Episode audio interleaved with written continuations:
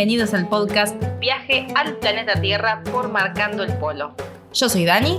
Y yo soy Jota, y en la tercera parada de este viaje nos juntamos a charlar sobre el budismo. Esto es lo que deberías saber antes de viajar a un país de mayoría budista.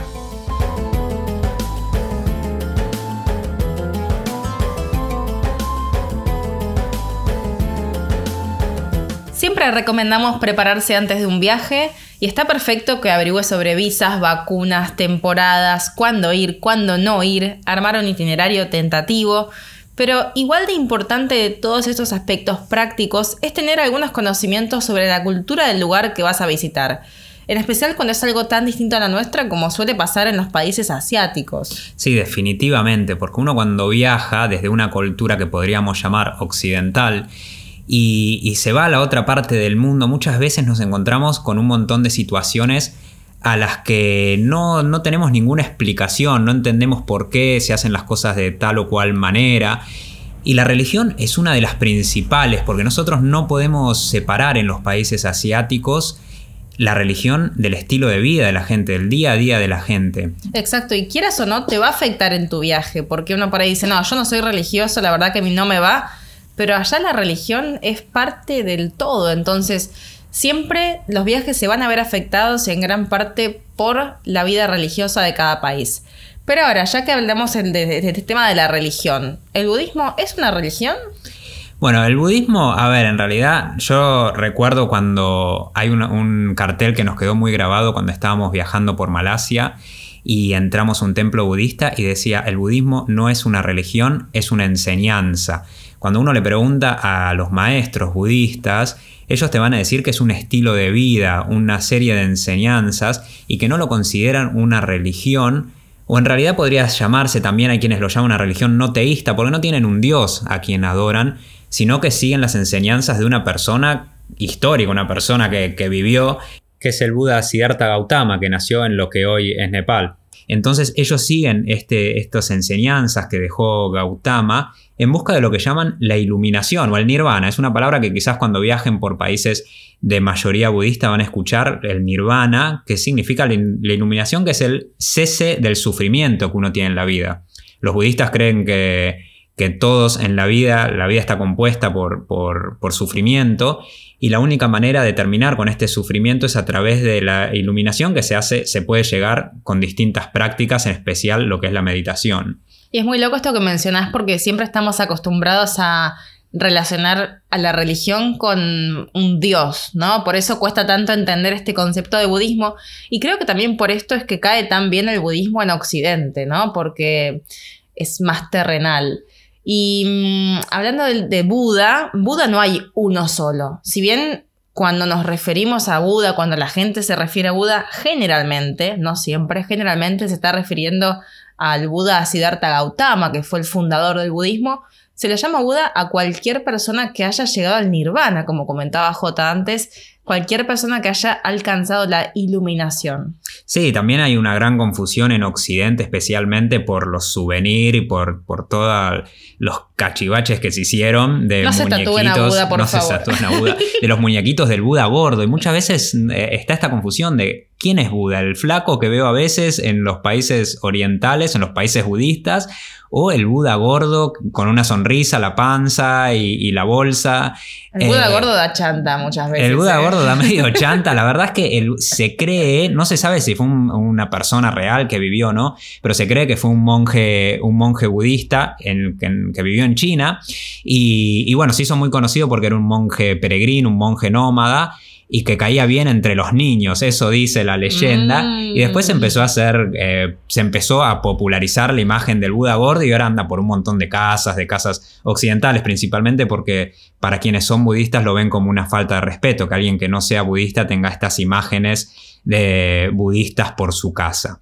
Pero también hay algo que hay que definir, que lo van a notar cuando estén viajando por, por países budistas, que es que hay dos grandes escuelas del budismo, que son la escuela Theravada y la escuela Mahayana.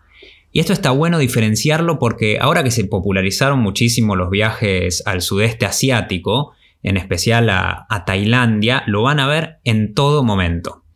¿sí? Hay, mm, hay una, manera muy simple de, diferenciar a estas dos escuelas a simple vista, cuando uno por ahí no tiene más conocimientos sobre la religión, que es por la vestimenta. Cuando viajes por el sudeste asiático, por Tailandia, Camboya, Laos, Sri Lanka, Myanmar, estos países se identifican con la escuela Theravada del budismo, que son quienes visten de color azafrán, color anaranjado.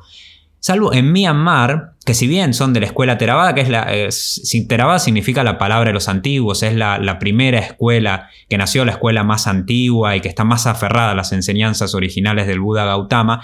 En Myanmar usan el color bordó por una cuestión cultural, por una cuestión histórica, siempre usaron el color bordó y no usan el color anaranjado. Para confundirnos. Sí, solamente querían confundirnos, pero son Theravada también como el resto de sus vecinos. Pero cuando uno, si están viajando por por el norte de India, que es la zona histórica donde se exiliaron los tibetanos cuando fueron expulsados de su tierra por, por la invasión china. Ahí es donde se exilia el Dalai Lama en Ganj y Dharamsala, y hay muchísimos monjes tibetanos. También en Japón, en Corea, en Taiwán, en Mongolia, en Vietnam hay, muchos también monjes de la escuela mahayana. Ellos son los que visten de color bordó y es la escuela, mm, se podría decir, más revolucionaria, la escuela que si bien eh, toman las enseñanzas originales, se permiten criticarlas, cuestionarlas para sacar nuevas conclusiones. Hay algo de estos países que llama muchísimo la atención entre los viajeros, sobre todo los que se levantan temprano, los madrugadores que quizás te levantaste para tomar algún transporte, algún tour, y te encontrás con un montón de monjes budistas caminando por las calles en fila.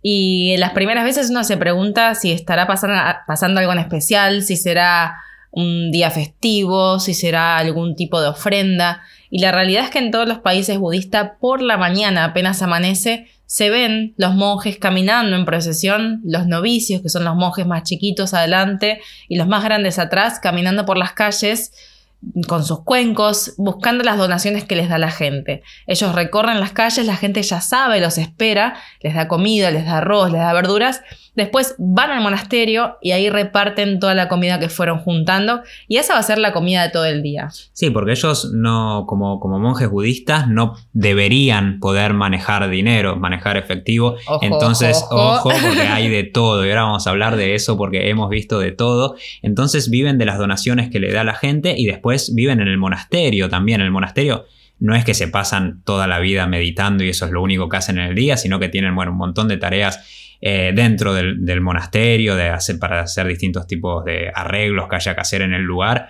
y toman clases también. Nosotros tuvimos muchas experiencias con monjes budistas, especialmente en Myanmar.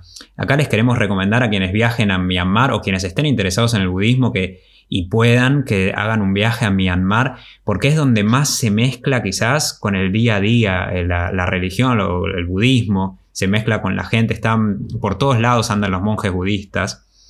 Y, nosotros hemos tenido muchas oportunidades que nos invitaran a los monasterios. Hay muchos monjes que quieren practicar inglés y aprovechan a los turistas para hablarles.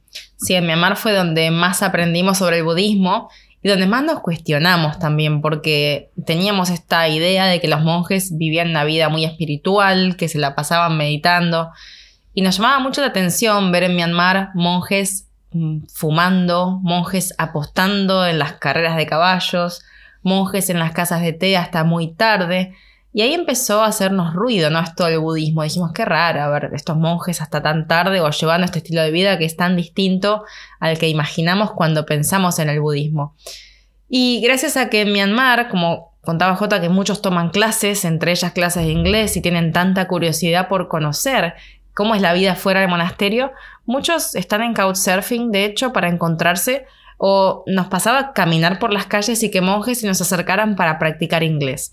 Y aprovechamos para preguntarles un montón de cosas y una vez que entramos más en confianza le, contamos esta inquietud que teníamos de que nos llamaba demasiado la atención ver a los monjes apostando y nos contaron que no todos son monjes por elección. Hay muchísimos monjes que están en el monasterio por obligación social o por obligación económica. Y esto es porque los países del sudeste asiático son países muy pobres y para muchas familias la única manera de asegurarse de que sus hijos tengan un plato de comida y un techo bajo el cual dormir es mandándolos al monasterio. Y también hay una obligación social porque a las familias budistas les da prestigio tener un hijo dentro del monasterio. Y entra en juego también entender y em, aprender a valorar todos los privilegios que tenemos por haber nacido y crecido en la parte del mundo donde nos tocó, porque tenemos la libertad de elegir qué vamos a hacer, qué queremos estudiar, a qué nos queremos dedicar, si nos gusta un trabajo, si no. Ellos, en, muchos casos, no tienen esa libertad de elegir y directamente están destinados a vivir y a pasar la vida dentro del monasterio.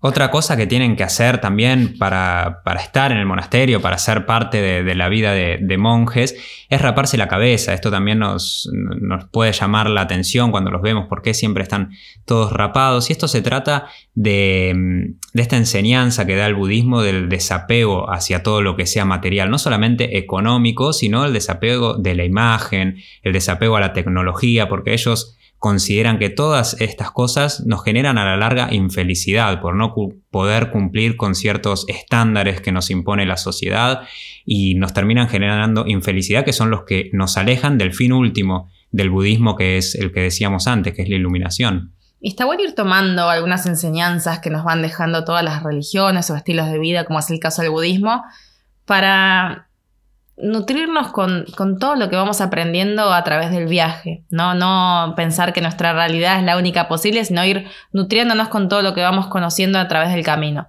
Y para muchos monjes, para muchos budistas, también ese es el camino, ¿no? Muchos van al monasterio para estar un tiempo, para estar un año o dos, y después vuelven a su vida normal o siguen estudiando otra carrera, directamente lo hacen como una experiencia de vida. Sí, de esto hablamos mucho en el libro, en Eliminando Fronteras, porque tuvimos unas experiencias muy, muy cercanas con los monjes, pudimos pasar mucho tiempo con ellos y, entender mucho más sobre el budismo. En realidad, el budismo podríamos hablar largo y tendido, podríamos estar días hablando sobre distintos conceptos del budismo, pero lo que queremos rescatar en este podcast de hoy, en esta parada de viaje al planeta Tierra, es sobre cuáles son las cosas que uno tiene que tener en cuenta cuando va a viajar países para, como podemos decir, no meter la pata, porque muchos nos dicen, bueno, está bien, ¿qué tengo que tener en cuenta? ¿Qué es lo que puedo hacer? ¿Qué es lo que no debería hacer cuando viajo a un, país de mayoría budista? Sigamos con un ping-pong de consejos para planear tu viaje por países budistas. Yo creo que el primero es eh, respetar la distancia con los monjes, sobre todo siendo mujer. Una mujer nunca le puede ir a dar la mano a un monje, ¿no? Aunque para nosotros sea lo más normal, siempre mantener distancia y nunca hacer ningún tipo de contacto físico. Por más que uno piense que queda mal no saludarlo y no darle la mano, directamente se saluda a distancia. Otro tema es el tema de la vestimenta en los templos, ¿sí? Las mujeres no podemos entrar con short, por ejemplo, no podemos entrar con una musculosa remera de tiritas, sino que tenemos que cubrirnos los hombros y cubrirnos hasta por abajo de las rodillas.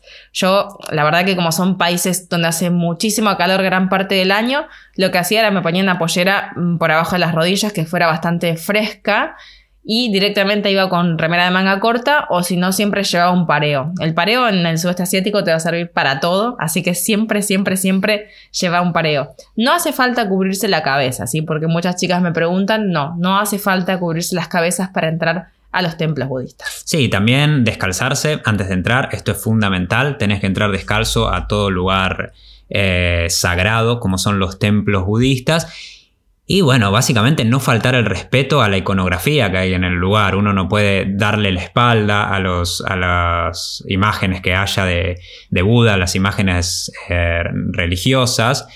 Em, hubo, sobre este tema hubo algo, un, revuelo con una foto de Cristiano. Sí, se armó, se armó con Cristiano Ronaldo que tenía una cabeza de Buda, una estatua de cabezas de Buda en el parque y estaba, creo que apoyando un pie, pisándola. bueno, y sacándose una foto. Esto para nosotros pasa que para Occidente muchas veces el budismo es tomado como muy a la ligera, como bueno, sí, no son tan estrictos, no son como otras religiones, porque es, un estilo de vida.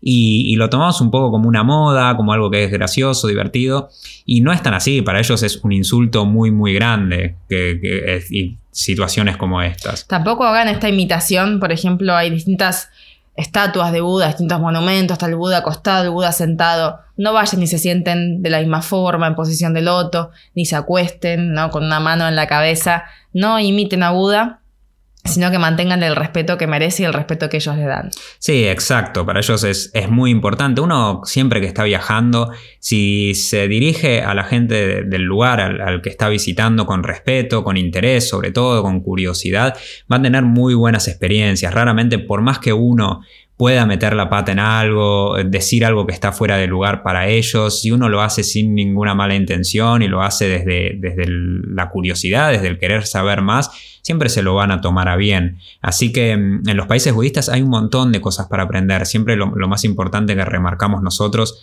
es que por más que leas un montón de información, está bueno cuando estás en el país preguntarle a la gente del lugar. Eso es importante. Por ejemplo, nosotros, una cosa que pensábamos y que piensan muchos cuando ven a los monjes por la mañana recibiendo las ofrendas, es que eh, la gente está haciendo como una especie de acto de caridad al darle comida a los monjes budistas. Y en realidad ellos te dicen que no, que todo lo contrario, que ellos, los fieles, están aprovechando la oportunidad que los monjes budistas les dan a ellos para sumar buenos méritos. Así que es un concepto completamente distinto, no se trata de caridad ni, ni, nada por el estilo, sino que se trata de una posibilidad que los monjes le dan a los fieles cuando, cuando salen a recibir las ofrendas. Y podemos estar de acuerdo o no con un montón de cosas que van sucediendo en viaje. La realidad es que por esto es que viajamos, ¿no? Por estos choques culturales intensos y por aprender que en otras partes del mundo se vive de otra forma totalmente distinta a la nuestra y que no por eso no es correcta. ¿sí? Si algo que aprendimos en el viaje es que nuestra realidad no es la única posible, ni mucho menos la única correcta. Así que vayan, eh, encuentren otras culturas completamente distintas y pregunten todo lo que quieran. No se queden con ninguna duda y no tengan miedo de pecar de ignorantes, porque la ignorancia es nuestro motor. Y hablando de budismo y choques culturales, es como llegamos al final del recorrido de hoy. Nos vemos en la próxima parada de este viaje al planeta Tierra. Buenas rutas.